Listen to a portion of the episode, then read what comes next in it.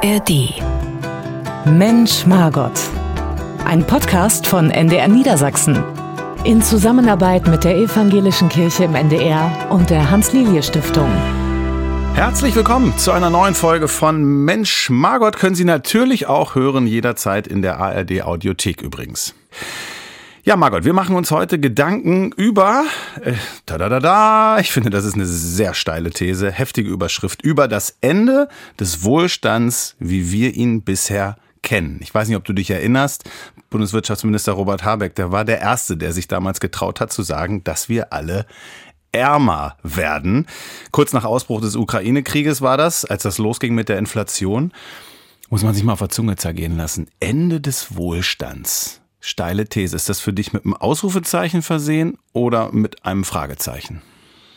Ich würde dann mal sagen, mit einem Punkt. Äh, ich denke, dass sich tatsächlich vieles verändern wird. Und das, was meine Generation erlebt hat, dieses ständige, es gibt mehr Gehalt, es gibt mehr Einkommen, es gibt mehr Möglichkeiten zu reisen, dass sich das einerseits aufgrund von Inflation, äh, ähm, weniger Geld äh, verändern wird aber auch ganz klar durch die Klimakrise. Also wir werden, äh, äh, wir sehen ja jetzt schon Dürren auch im Winter in Europa.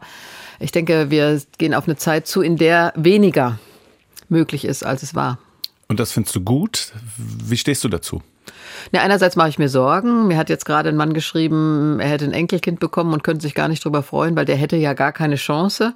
Also so defetistisch bin ich nicht, weil ich denke, der Mensch kann auch kreativ sein und gucken, wie geht er damit um. Und ich hoffe immer noch, dass die Politik sich aufrafft, wirklich in Sachen Klimakrise was zu tun. Also Sorgen mache ich mir durchaus auch, aber ich habe ein gewisses Zutrauen, dass sich Krisen bewältigen lassen. Und ich meine, das haben Generationen vor uns auch gehabt. Mhm. Und vielleicht tut es auch ganz gut, mal ein bisschen weniger zu haben, um überlegen zu können, was ist eigentlich wichtig im Leben? Und das ist im Grunde doch das, was du nicht kaufen kannst. Also mhm. Glück, Liebe, Freundschaft, Beziehung, Zuversicht, wie ich dich kenne. Kommen wir auf all das ja noch zu sprechen. Ja, Arne. beziehungsweise ich finde nämlich die Frage ist, äh, ob es wirklich ein Ende des Wohlstands ist, ob das der Satz ist oder ob es vielleicht einfach ein anderer Wohlstand irgendwie in Zukunft sein kann. Und da kommen wir in der Tat noch hin. Ähm, oder vielleicht einigen wir uns zum Einstieg erstmal darauf, dass vielleicht der Höhepunkt unseres materiellen Wohlstandes vielleicht in der Tat hinter uns liegt. Also immer, du hast es gesagt, immer mehr, immer schneller und vor allen Dingen ja immer mehr haben wollen.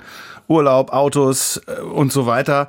Hm, hast du den Eindruck auch, dass es so, so, so ein Abwärtsgefühl, weißt du, hinter uns war der Gipfel und jetzt, jetzt rollen wir irgendwo runter oder so?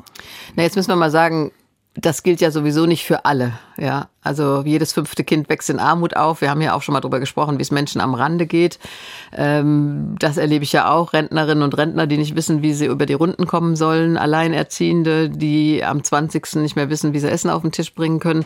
Also es waren nicht alle im Wohlstand hier in Deutschland. Das müssen wir ja auch sagen. Aber es gibt natürlich so eine satte Mitte und dann gibt's die ganz Reichen, die weit weg sind, die wahrscheinlich überhaupt nichts spüren, muss man mal sagen. Also äh, da gibt's ja Menschen mit einem gigantischen Einkommen, denen alles egal ist. Aber ich denke so, es gibt so einen soliden Mittelstand, dem es im Sinne unserer Eltern, also ich werde jetzt 65, meine Elterngeneration, die sagte, den Kindern soll es mal besser gehen. Und den Kindern ging es besser als denen, die da nach dem Zweiten Weltkrieg alles aufgebaut haben.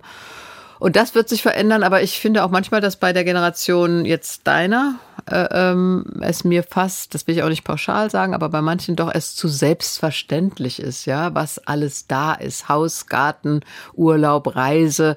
Äh, das war ja alles früher auch nicht so selbstverständlich. Was haben wir gespart für unseren allerersten Urlaub? Ja, und manchmal denke ich, vielleicht tut es den Menschen auch ganz gut, dass du mhm. erstmal warten musst, dass du wirklich was ansparst, damit du dir dein erstes Fahrrad kaufen kannst oder dass du drei Sommer lang arbeiten musst, bis du dann dir endlich ein Auto erwirtschaftet hast. Also eigentlich tut es dem Menschen ja auch ganz gut, nicht immer alles zur Verfügung zu haben. Ich habe da viel drüber nachgedacht, was das eigentlich bedeutet oder wo das herkommt, dass man immer gesagt hat, unseren Kindern soll es besser gehen.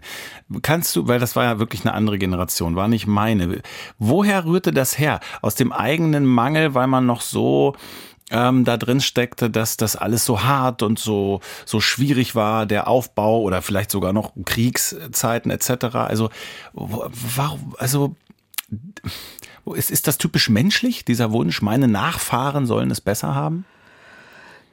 Ich denke, menschlich ist, meinen Nachfahren soll es gut gehen. Ja, sie sollen Nahrung, Essen, Bildung, Gesundheitsversorgung, Arbeit haben. Das, das ist der Wunsch, den du hast für deine Kinder. Aber die Nachkriegsgeneration, die die Zerstörung erlebt hat, ja, also wenn wir heute zerstörte Städte in der Ukraine sehen, ich meine, wenn du Bilder von Berlin siehst oder auch Hannover, ja, diese Zerstörung nach dem Zweiten Weltkrieg, diese Frage, wie soll es überhaupt weitergehen? Wie können wir aus diesem Schutt und Asche ein neues Leben aufbauen? Das war schon die Nachkriegsgeneration mhm. oder nein, die Kriegsgeneration, müssen wir sagen, die dann sich gewünscht hat, dass ihre Kinder, also meine älteste Schwester ist 51, sechs Jahre nach dem Krieg geboren. Da wollten sie natürlich, dass die ohne Krieg aufwachsen, dass denen es wirklich besser geht. Ja, da bin ich auch bei dir, das verstehe ich auch. Also kein Leid, kein, kein Krieg, ne? Ganz einfach. Aber wann wurde daraus dieses mehr Wohlstand, mehr Besitz, mehr Komfort so. Also waren das wahrscheinlich diese Boomer Wirtschaftswunderjahre. Ja, das denke ich schon. Und wenn du jetzt so, so, so, es gibt ja viele Filme im Moment so aus der Nachkriegszeit und da denke ich so, ab vielleicht sagen wir mal pauschal ab 55, wenn du die Werbung siehst, ja, die Waschmaschine, eine Waschmaschine, was das bedeutet hat, auch für die Frauen, ja. Äh, auf einmal gab es diese ganzen Erleichterungen im Haushalt, Waschmaschine haben beispielsweise. Dann weiß ich noch bei uns, als der erste Fernseher kam, den hat mein Vater angeschafft bei der Mondlandung 69, ein Fernseher. Dann ging es um einen Farbfernseher. Mhm. Dann gab es diese entsetzlichen äh, äh, Möbel, ja, dann wollte jeder auf einmal so, so, eine, so ein Barmöbel haben und sowas. Also äh, du wolltest etwas haben, etwas besitzen und ich kann das an dieser Nachkriegsgeneration gut verstehen, weil sie eben hm. Nicht alle, hm. aber die meisten doch wieder auf ja. Null gesetzt wurden, dann angefangen haben und dann wurde es langsam immer mehr. Mhm. Und die nachwachsende Generation nahm das schon als selbstverständlich hin, dass es das gibt. Wir haben ein Auto, wir haben eine Waschmaschine und so weiter. Naja, und wenn man das weiterdenkt heute, dann ist es nicht der eine Fernseher, sondern dann der Fernseher auch noch in der Küche und dann noch im Schlafzimmer und so. Ne? Also das dreht sich ja immer so weiter. Es ist ja, also ich Verbesserung der Lebensumstände bin ich bei dir, aber also ich, ich werfe das in den Raum, weil wir uns heute fragen, äh, was bedeutet das Ende des Wohlstands und äh, ist das vielleicht auch wirklich muss das negativ sein oder also es ist auch eine philosophische Frage. Ja und was heißt Wohlstand musst du dann ja auch fragen. Ja, also äh, machen wir ähm, machen wir noch. Ja. Mhm. Okay. ich, ich, ich wollte mal vorweg schicken. Also wenn man, wenn man sagt Habeck, wir werden ärmer werden, Ende des Wohlstands. Also was man jetzt schon sagen kann, in der Tat der Mangel an Arbeitskräften, der kostet uns in der Tat jetzt schon auch Wohlstand. Also Inflation auch natürlich, die Dinge werden teurer, ist auch klar, aber es kann einfach weniger produziert werden, Kinder werden schlechter ausgebildet, Bedürftige schlechter gepflegt. Preise steigen schneller, weil zum Beispiel Lkw-Fahrer fehlen, dadurch der Güterverkehr teurer wird. Also überall Druck, Engpässe, Mangel und äh, Verlust in der Tat. Hast du, fällt dir ein Beispiel ein, wenn ich hier gerade so das durchgehe, wo du auch merkst, boah, krass, ich merke doch in der Tat, äh, die Bundesrepublik Deutschland ähm, wird irgendwie ärmer. Es wird ja, ärmer oder, ist ja oder, oder, die Frage, ob ärmer jetzt Geld bedeutet. Also mhm. was ich natürlich sehe ist, gucken wir die Kitas an. Es wird ja auch jetzt immer wieder gestreikt. Mhm. Also ich bin schon ein paar Mal als Großmutter jetzt eingesprungen, weil ich das aber verstehe. Es fehlen Erzieherinnen und Erzieher. Sie werden einfach zu schlecht bezahlt. Und diese ganze Idee, Mütter können berufstätig sein, weil sie verlässliche Betreuung für die Kinder haben, die bröckelt ja total, weil du nicht genug Erzieherinnen und Erzieher hast. Und das liegt daran, dass wir sie nicht genug bezahlen und dass wir nicht genug gut ausgebildete Erzieherinnen und Erzieher haben. Also da beißt sich die Katze in den Schwanz, wie mhm. man so schön sagt. Und die Frage ist ja auch, warum machen wir das eigentlich, ja? Oder es fehlen, ich weiß nicht, ich glaube 40.000 Lehrer. Die Zahl mhm. legt mich nicht fest, so ungefähr. Warum wird nicht langfristig ausgebildet? Ja, wenn, wenn jedes Jahr ungefähr, ich glaube, 800.000 Kinder geboren werden, dann weiß ich doch, dass sie in sechs Jahren zur Schule kommen. Hallo? Ja, ja. Also da muss es doch mal eine Idee geben. Also da ärgere ich mich auch über die Politik. Ja, da wäre der Bildungsgipfel, Bildungsgipfel. Da sage ich, da rechne doch mal 0 plus 6. Ja, äh, äh, äh, und dann müssen Lehrer da sein. Und in sechs Jahren, zwölf Semester kannst du die Leute auch ausbilden. Dann müssen da Anreize her, da müssen genug Studienplätze her. Also das stört mich an der Politik. Und am anderen Ende ist es genauso. Da sind die Kinder und da sind die Alten. Uns fehlen qualifizierte Pflegekräfte, ja, weil ja. sie schlecht bezahlt werden. Ja, aber nicht nur deshalb, und deshalb guter Punkt von dir, weil in der Tat einfach die Menschen fehlen. Also dieses schlimme Wort Humankapital, das meine ich nämlich auch, oder so verstehe ich das auch, wenn wir weniger Wohlstand haben, dass es schwieriger wird, die Kinder unterzukriegen und äh, dass die Frau arbeiten geht und oder der Mann, also ne, 50-50 und so, aber ich finde, wir da kommen wir nämlich, glaube ich, hin. Und das ist für mich ganz persönlich das, wo ich immer merke, boah, krass, wir haben der Bäcker ist nicht mehr irgendwie rund um die Uhr geöffnet. Äh, du kannst nicht mehr jederzeit vielleicht deine Wäsche täglich abholen oder so. Also, also all diese Dienstleistungen, wofür die Leute fehlen, das finde ich ist für mich Wohlstandsabfall. Äh, wenn ja, man, wenn ich wenn das aber so mal sagen darf, da, da muss ich, ja, oh, ich darf ja immer so als Älter hier so ein bisschen auch gegen, äh, gegenhalten. Also ja? früher, ja, also früher, lieber Arne, als ja, ich war jung war, ja, hm? da haben die Geschäfte am Samstag um 13 Uhr geschlossen und erst am Montag um 8 wieder aufgemacht. Und damit hat der Mensch auch ein Wochenende überlebt. Also ich finde okay. dieses ständig alles zur Verfügung, das ist auch eine merkwürdige Lebenshaltung. Und was mich ganz besonders stört, ist, dass die, die sich leisten können, ja, die die Kohle haben, mhm. die wollen dann eine Work-Life-Balance und möglichst nur vier Tage arbeiten. Aber das sind dieselben Leute, die wollen, dass der Rewe bei mir um die Ecke bis 23 Uhr am Samstag geöffnet hat. Und da sitzen dann auch arme Frauen an der Kasse, die eigentlich auch lieber zu Hause wären. Und das sind dieselben Leute, die sich dann äh, da ein Essen to go bestellen, nee, nicht to go, sondern geliefert nach Hause bestellen und dann sagen, warum braucht er länger als 20 Minuten, um mir mein Essen zu bringen. Also da geht ja auch eine Schere auseinander. Die einen wollen Work-Life-Balance und die anderen wissen nicht, wie sie über die Runden kommen sollen. Also Ende des Wohlstands ist nicht Ende des Wohlstands für alle. Ich glaube eher, dass die Schere weiter auseinandergeht. Okay, Punkt, Punkt, wirklich. Treffer auch. Hast du recht äh, mit diesen Forderungen und dass das früher anders war, stimmt, hast du recht. Ähm, ich habe aber vielleicht noch einen anderen Faktor und da können wir uns, glaube ich, einig sein, äh, was ja den materiellen Wohlstand betrifft. Also wenn die Generation der Babyboomer in den kommenden Jahren in Rente geht. Das bin ich. Dann schmieren, liebe Margot, da kannst du gar nichts dafür persönlich so, aber das schmieren die Sozialkassen ab. Wir, wir nehmen jetzt mal die Rente. Ja, ist ja klar, immer weniger Beitragszahler. Also wenn die nicht reformiert wird, die Rente, dann gibt es 2055, das wird so in etwa die Zeit sein, wenn ich dann auch mal in Rente gehen darf, dann kriege ich noch 40 Prozent des aktuellen Nettoeinkommens oder des letzten Nettoeinkommens. Aktuell sind es noch 50. Auch äh, ist total klar, demografischer Wandel und so. Ich nenne das, weil da sind wir wieder bei dem Punkt, Humankapital, äh, also um den Wohlstand zu halten, brauchen wir, sagen Arbeitsmarktforscher, eine Zuwanderung von 400 bis 500.000 Menschen in jedem Jahr. Ja, und da möchte ich jetzt mal sagen, Sag also der, auf dem Arbeitsmarkt gibt es so viele offene Stellen wie noch nie, mhm. habe ich mhm. jetzt gerade im Deutschlandfunk, nicht NDR ausnahmsweise gehört. Mhm. Das heißt, da ist ein Arbeitsmarkt, der offen ist für ganz viele Menschen. So, und was du jetzt sagst, wir brauchen jährliche Zuwanderung von 400 bis 500.000 Menschen, das höre ich seit Jahren. Ja, auch in wir, der Zahl? Ja, mhm. aber wir haben keine Einwanderungspolitik. Und ja. da frage ich mich doch auch, was macht die Politik? Es wird dauernd gelästert oder geschimpft, zu viele Flüchtlinge, zu viele Flüchtlinge. Aber das ist ja auch die Frage, die Menschen, die zu uns kommen, die kommen ja her, weil sie was wollen. Die wollen sich ja einbringen. Und dann sitzen die jahrelang in solchen Massenunterkünften rum und dürfen nicht wie die ukrainischen Flüchtlinge, die sich viel schneller integrieren, weil sie sofort in Familien dürfen, in private Unterkünfte. Sie dürfen sofort eine Berufstätigkeit aufnehmen. Sie bekommen sofort Sozialleistungen. Leistungen. Warum machen wir das nicht mit den Geflüchteten aus Afghanistan, aus Syrien, aus dem Iran, damit sie schneller sich für den Arbeitsmarkt qualifizieren können? Jetzt gibt es gerade eine Geschichte äh, über eine Lehrerin aus dem Iran, hochqualifizierte Englischlehrerin, wird hier nicht anerkannt. Jetzt ist sie Straßenbahnfahrerin, ja.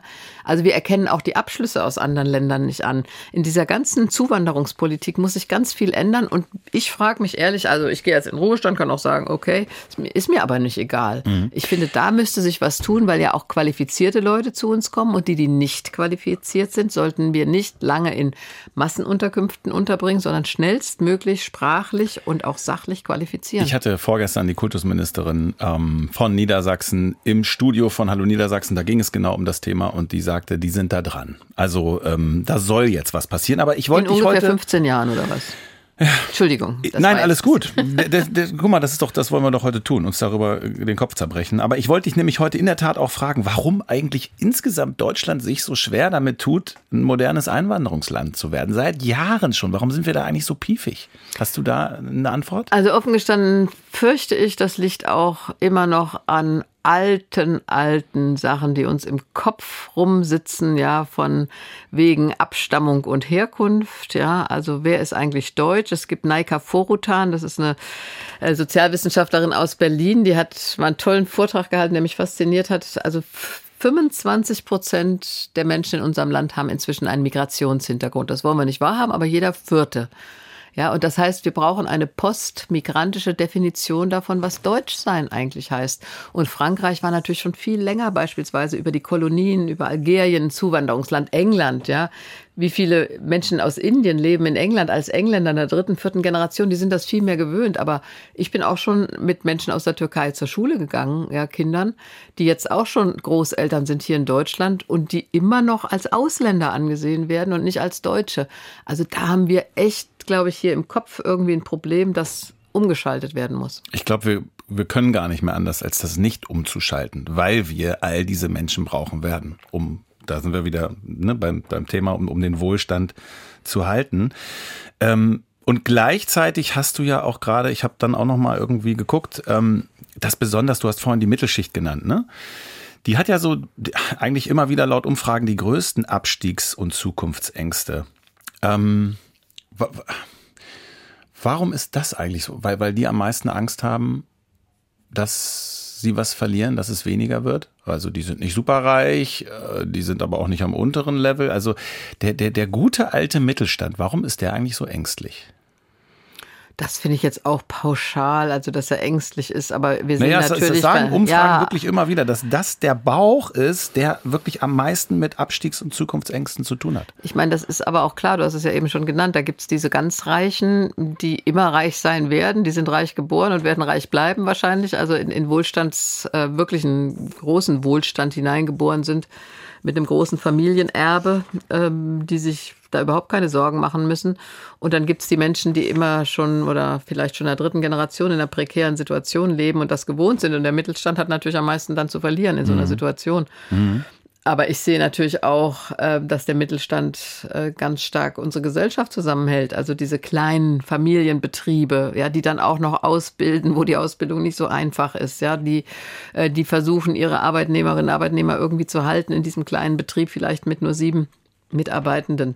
Mhm. Und die haben natürlich, wenn, wenn da beispielsweise Rechnungen nicht bezahlt werden, wenn da nicht zugeliefert wird, weil die Lieferkette unterbrochen ist, dann ist das viel labiler, das System, oder fragiler und bricht schneller zusammen. Und das kann man ja auch nachvollziehen. Ja, stimmt. Die sind also am meisten im, im Schraubstock. Und überall ja. wird gezerrt und gezogen und ja, die haben wahrscheinlich am meisten Druck, ja. Ja, auf jeden Fall. Und ich meine, gerade wenn eine Familie, jetzt eine junge Familie, sagen wir mit zwei Kindern, hat ein Haus gebaut oder Haus gekauft und jetzt gehen die Zinsen hoch und sie haben keinen guten, keinen guten Vertrag und sie haben das genau so ausgerechnet, da gibt es ja viele junge Familien, dass es gerade so hinkommt. Mhm. Und entweder er hat einen Unfall, sie wird arbeitslos oder eben die Zinsen gehen hoch, dann bricht dieses System oder Scheidung auch mhm. ganz schnell zusammen und deshalb ist es da viel, ja, nochmal fragiler. Auch da, guter Punkt, äh, wenn wir uns fragen, ob der Wohlstandspeak hinter uns liegt. Also in der Tat, der Traum vom eigenen Heim für die junge Generation, der wird natürlich auch immer schwieriger aktuell bei dem Zinsniveau. Das war ja auch dann vor einigen Jahren noch viel leichter, sich sowas aufzubauen.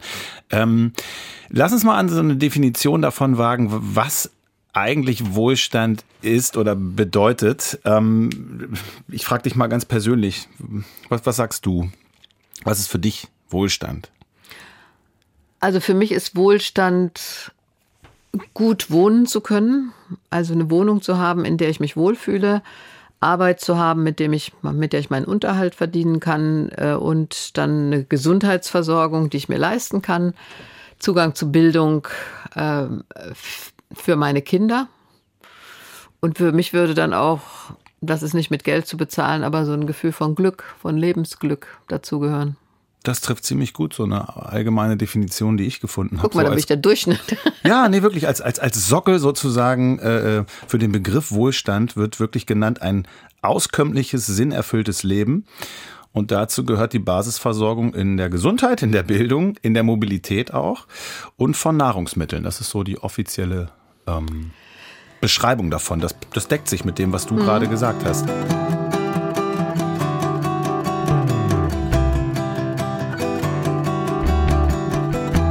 Margot, du hast es vorhin gesagt. Wohlstand aktuell bedeutet so ganz grob zusammengefasst, man hat ein Eigenheim, man hat zwei Autos und fliegt äh, ab und an im Jahr in den Urlaub. Ich habe so fast gedacht, ähm, nicht nur, dass das gar nicht mehr so vielleicht möglich ist, sondern dass das die junge Generation auch gar nicht mehr unbedingt so will. Diese alte Definition von Wohlstand. Ähm, weißt du, was ich meine? So die Fridays for Future oder so, wollen die noch zwei Autos unbedingt haben und wollen die ständig in Urlaubs fliegen? Ja, also ich wäre da vorsichtig, die ganze, Friday, die ganze Generation zu Fridays for Future zu zählen. Und wir wissen ja auch, dass äh, das hatten wir doch gerade irgendwie große, großes Thema, dass zwei von den Klimaklebern dann nach Thailand in Urlaub geflogen Bali. sind. Mhm. Und da hat mir dann eine gesagt, das wäre ja Activism Burnout. Da müsste man dann wegfliegen in Urlaub. Entschuldigung, da musste ich ein bisschen lachen. Ja, aber das war ein Eigentor. Ich, ich meine, wir haben auch alle unsere Widersprüche und Nebenwidersprüche und das will ich den jungen Leuten auch gar nicht vorwerfen. Aber Tatsächlich, glaube ich, ist äh, inzwischen ja auch das da, was man Flugscham nennt. Also, dass du eher sagst, nee, das ist mir unangenehm und es ist mir peinlich, nach Thailand in Urlaub zu fliegen, weil ich weiß, das zerstört die Umwelt und das wird meinen CO2-Abdruck äh, gigantisch erhöhen. Und auch diese Sehnsucht nach dem Auto, das nimmt tatsächlich bei den Jungen ab. Ich das denke, das ist auch nachgewiesen und das erlebe ich auch, dass natürlich auf dem Land, das ist klar, wir leben hier in Niedersachsen, auf dem Land brauchst du oft ein Auto äh, ähm, um überhaupt rumzukommen. Aber äh, das gerade in der Stadt, also in Berlin hatte ich auch kein Auto. Da brauchst du kein Auto, wenn die Mobilität gut ist. Das ist zum Beispiel eine Zukunftsfrage. Kriegen wir so eine Mobilität hin, die bezahlbar ist und die mir das Auto überflüssig macht. Schönen Gruß an Verkehrsminister Wissing, ja. Also äh, nicht nur immer hier neue Autobahnen bauen, sondern Ausbau von Nahverkehr, damit Menschen mobil sein können ohne Auto.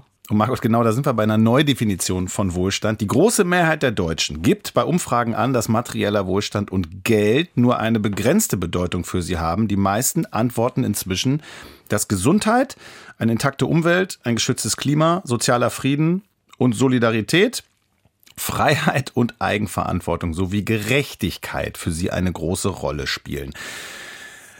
Und das heißt doch, wir müssten das irgendwie insgesamt auch in eine neue Politik vielleicht verwandeln. Also der Politikwissenschaftler Ulrich Brandt an der Universität in Wien, der sieht nämlich aktuell in den Krisen, Inflation, Krieg etc., Corona, der sieht die Chance jetzt gekommen für eine neue Definition, was Wohlstand in unserer Gesellschaft eigentlich bedeutet und wie wir ja in Zukunft lebenswertes Leben führen können. Und ähm, sein Credo, ich muss das mal eben ablesen hier, Zitat ist, wir sollten die heute dominante imperiale Lebensweise in eine solidarische Lebensweise umbauen. Das Grundprinzip wäre, möglichst nicht auf Kosten anderer und der Natur zu leben, also nicht alles am Wirtschaftswachstum zu messen, sondern daran, wie sozial fair und ökologisch materieller Wohlstand produziert und verteilt ist. Das klingt nach einem ziemlich großen Umbruch, aber im Kopf eigentlich eher nicht, finde ich. Also ich denke, das könnte wirklich ein positives Ziel sein. Und deshalb ist ja die Frage, wenn wir heute über Wohlstand reden, kann die Politik mal aufhören zu sagen, wir werden weniger, wir werden ärmer, es wird alles schlechter, sondern sagen, wir ändern unser Narrativ. Ja, also wir reden davon, wie wir glücklicher leben können, wie wir ökologisch ausgeglichener leben können, wie wir die Klimaziele erreichen können, weil Krise kommt ja vom griechischen Krinein, das heißt unterscheiden. Und vielleicht können wir da mal unterscheiden, was uns glücklich macht, weil das dieser ganze Wohlstand, dieses Haben, Haben, Haben, diese Gier nach immer mehr, dass die nun die Menschen glücklich gemacht hätte, äh, das kann ich so nicht sehen. Und äh, gerade wenn wir diese Messungen, wo leben die glücklichsten Menschen äh, ansehen, ähm, da ist Deutschland immer relativ äh, weit hinter beispielsweise den skandinavischen Ländern. Und wir hatten ja gerade jetzt Besuch äh, in Deutschland ja. aus Bhutan hm. und die messen ja das Bruttosozialglück. Äh, ob die Menschen in Bhutan nun alle so glücklich sind, das weiß ich gar nicht. Aber die Idee zu sagen, äh, wir gehen nicht nur immer nach dem Bruttosozialprodukt, mhm. sondern wir gehen mal nach dieser diesem Glücksgefühl und was macht Menschen eigentlich glücklich? Und in der Corona-Krise haben wir das ja auch gelernt worauf du dich am Ende verlassen kannst, das sind die menschlichen Beziehungen. Ja, also das sind auch die Menschen, die eben solidarisch leben, weil sie weiter Nudelregale auffüllen und weiter äh, äh, als Pflegekraft arbeiten. Also da ist vielleicht auch so eine Ahnung aufgekommen, was wirklich elementar und wichtig ist. Mhm. Bevor wir gleich darüber reden, welche, welche Anforderungen das an die, an die Politik stellt, ne? also wie auch der ganze politische Prozess sich anders aufstellen müsste. Ähm, was sagt denn unsere Bibel dazu? Also ich, ist die so antikapitalistisch so ein bisschen Na, unterwegs? Ich, ja, ich so? habe was mitgebracht äh, ähm, aus der Apostelgeschichte und manchmal wird dann gesagt, das ist so der christliche Urkommunismus. Mhm. Ja? Also muss dir vorstellen, Jesus ist gestorben und dann war Pfingsten und sie haben begriffen, äh, es geht weiter, die Geschichte und dann leben die also zusammen. Und ich zitiere, jetzt habe heute ein bisschen was Längeres mitgebracht. Mhm. Also in der Apostelgeschichte steht dann, die Menge der Gläubigen aber war ein Herz und eine Seele. auch nicht einer sagte von seinen Gütern, dass sie sein wären, sondern es war ihnen allen alles gemeinsam. Und mit großer Kraft bezeugten die Apostel die Auferstehung des Herrn. Große Gnade war bei ihnen allen. Es war keiner unter ihnen, der Mangel hatte. Denn wer von ihnen Land oder Häuser hatte, verkaufte sie und brachte das Geld für das Verkaufte und legte es den Aposteln zu Füßen. Und die gaben einem jeden, was er nötig hatte.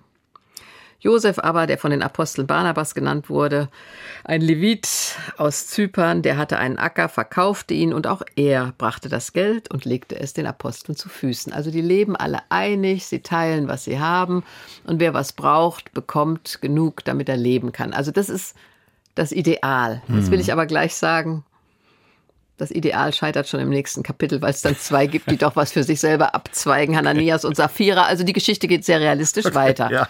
Aber das Urbild ist schön. Das Urbild ist gut und ich glaube, das greife ich gerne auf, weil es, äh, ich glaube, wir müssen dahin kommen, dass wir nicht so unseren eigenen persönlichen Wohlstand sehen, sondern dass wir, dass es so in so ein allgemein Wohlstandsgefühl mehr übergeht. Äh, und das müsste man eben anders definieren. Also eben nicht Wirtschaftswachstum, sondern, wir hatten es gerade gehört, sozial fair, ökologisch, Klima retten.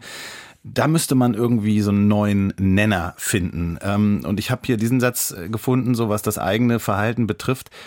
Also wohlhabend ist nach, ähm, nach dieser wie auch immer gearteten Neudefinition, wer wenig Ressourcen verbraucht und das Klima schont. Also Wohlstand bestünde damit nicht im x-ten Urlaub mit dem Flieger, sondern in der Solaranlage, mit der man eigenen Strom erzeugt. Wie findest du das Bild? Ja, das finde ich gut und ich denke, dass sich da tatsächlich auch was tut. Also, dass ich erlebe, dass Menschen sagen, wir müssen was tun, wir wollen was ändern.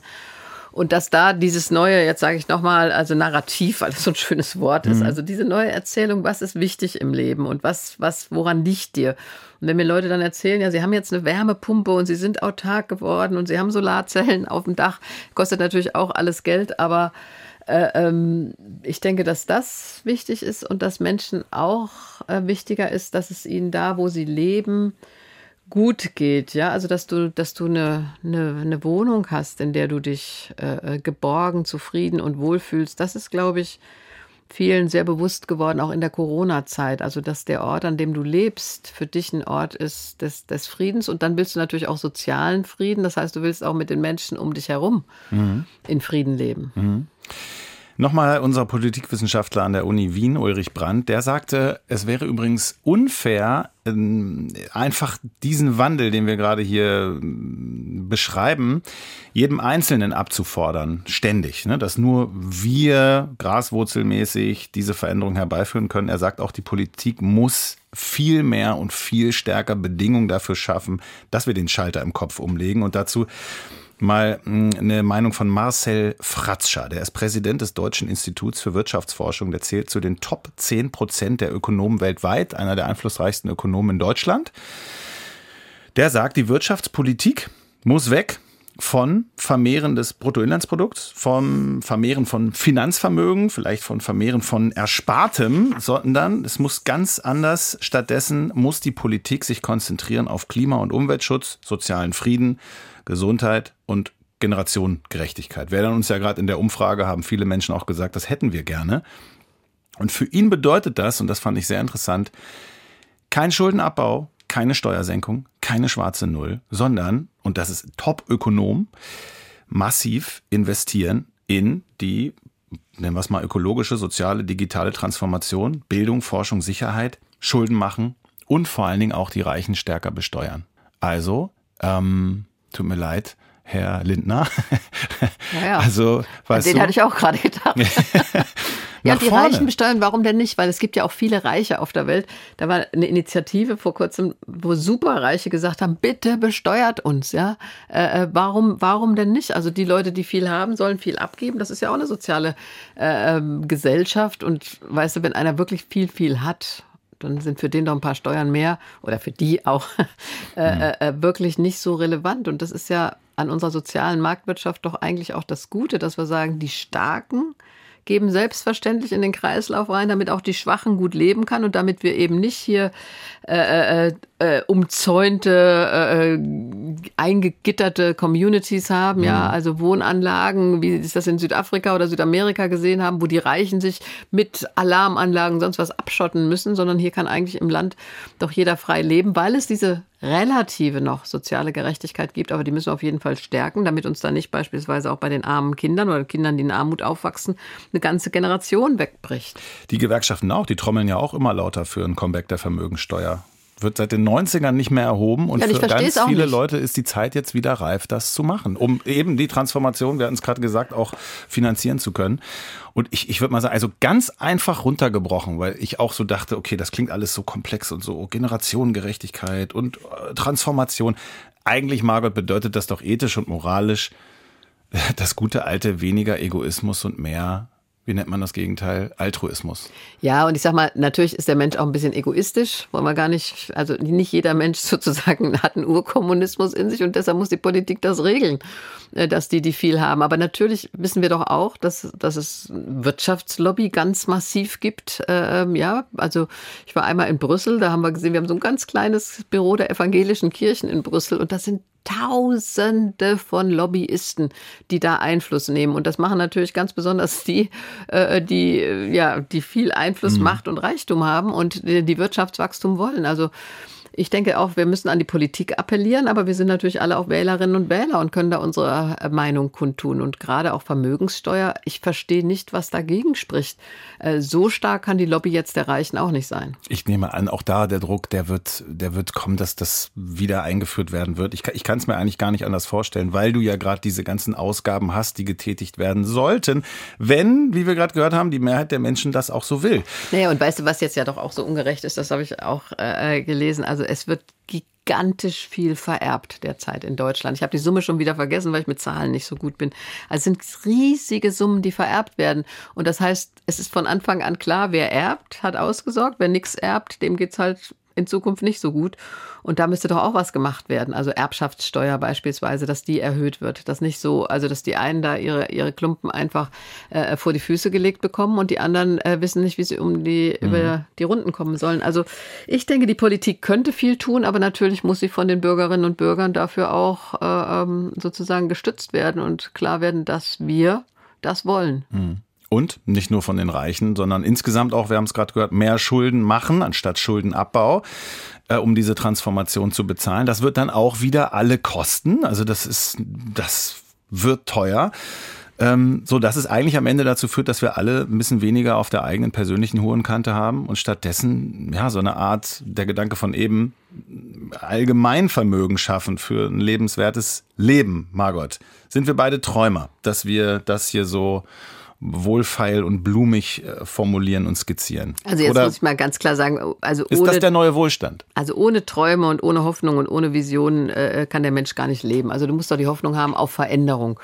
Und ich denke, wenn der neue Wohlstand wäre, ähm, alle Menschen in unserem Land haben die gleichen Chancen, die gleichen Bildungschancen, haben erstmal genug Auskommen, um gut ernährt über die Runden zu kommen, sind gesundheitlich gut versorgt und wie gesagt haben Zugang, gleichen Zugang zu Bildung, haben eine Chance auf dem Arbeitsplatz. Ähm, das wäre schon so eine Grundabsicherung. Ich bin ja deshalb auch eine Verfechterin von dem äh, ähm, bedingungslosen Grundeinkommen, weil ich denke, dann wären erstmal alle versorgt, ohne diese ganze Bürokratie. Jetzt muss ich einen Schulranzen beantragen, da muss ich einen neuen Kühlschrank beantragen, sondern so eine, so eine Grundversorgung, die auch für sozialen Frieden sorgt. Und dann kann man immer noch gucken, äh, wer will sich jetzt mehr erwirtschaften, wer will sich da, da mehr engagieren. Aber ich denke tatsächlich für einen sozialen Frieden wäre das gut und dann wäre vielleicht auch so eine größere Zufriedenheit da. Ja, ich bin mit meinem Leben zufrieden. Ich bin dankbar für das, was ich habe. Das fehlt mir manchmal hier im Land bei diesem ganzen Rumgemecker.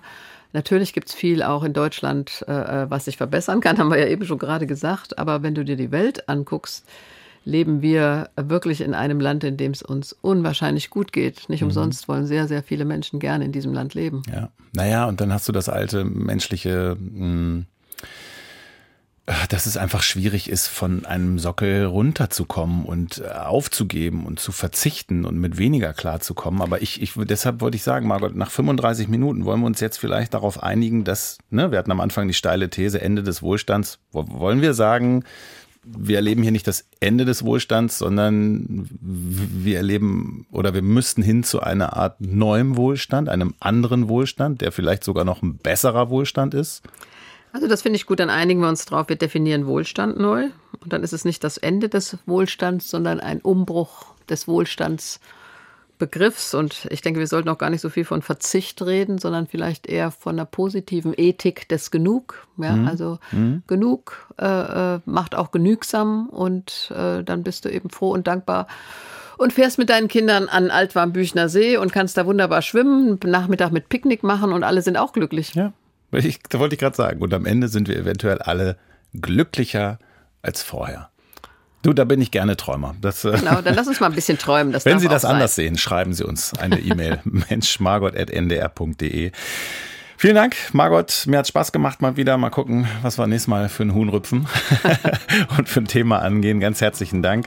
Ähm, Ihnen allen da draußen viel Erfolg bei dieser Transformation und viel Glück. Und Margot, was noch? Ja, und dabei bleiben Sie behütet. Mensch, Margot. Ein Podcast von NDR Niedersachsen.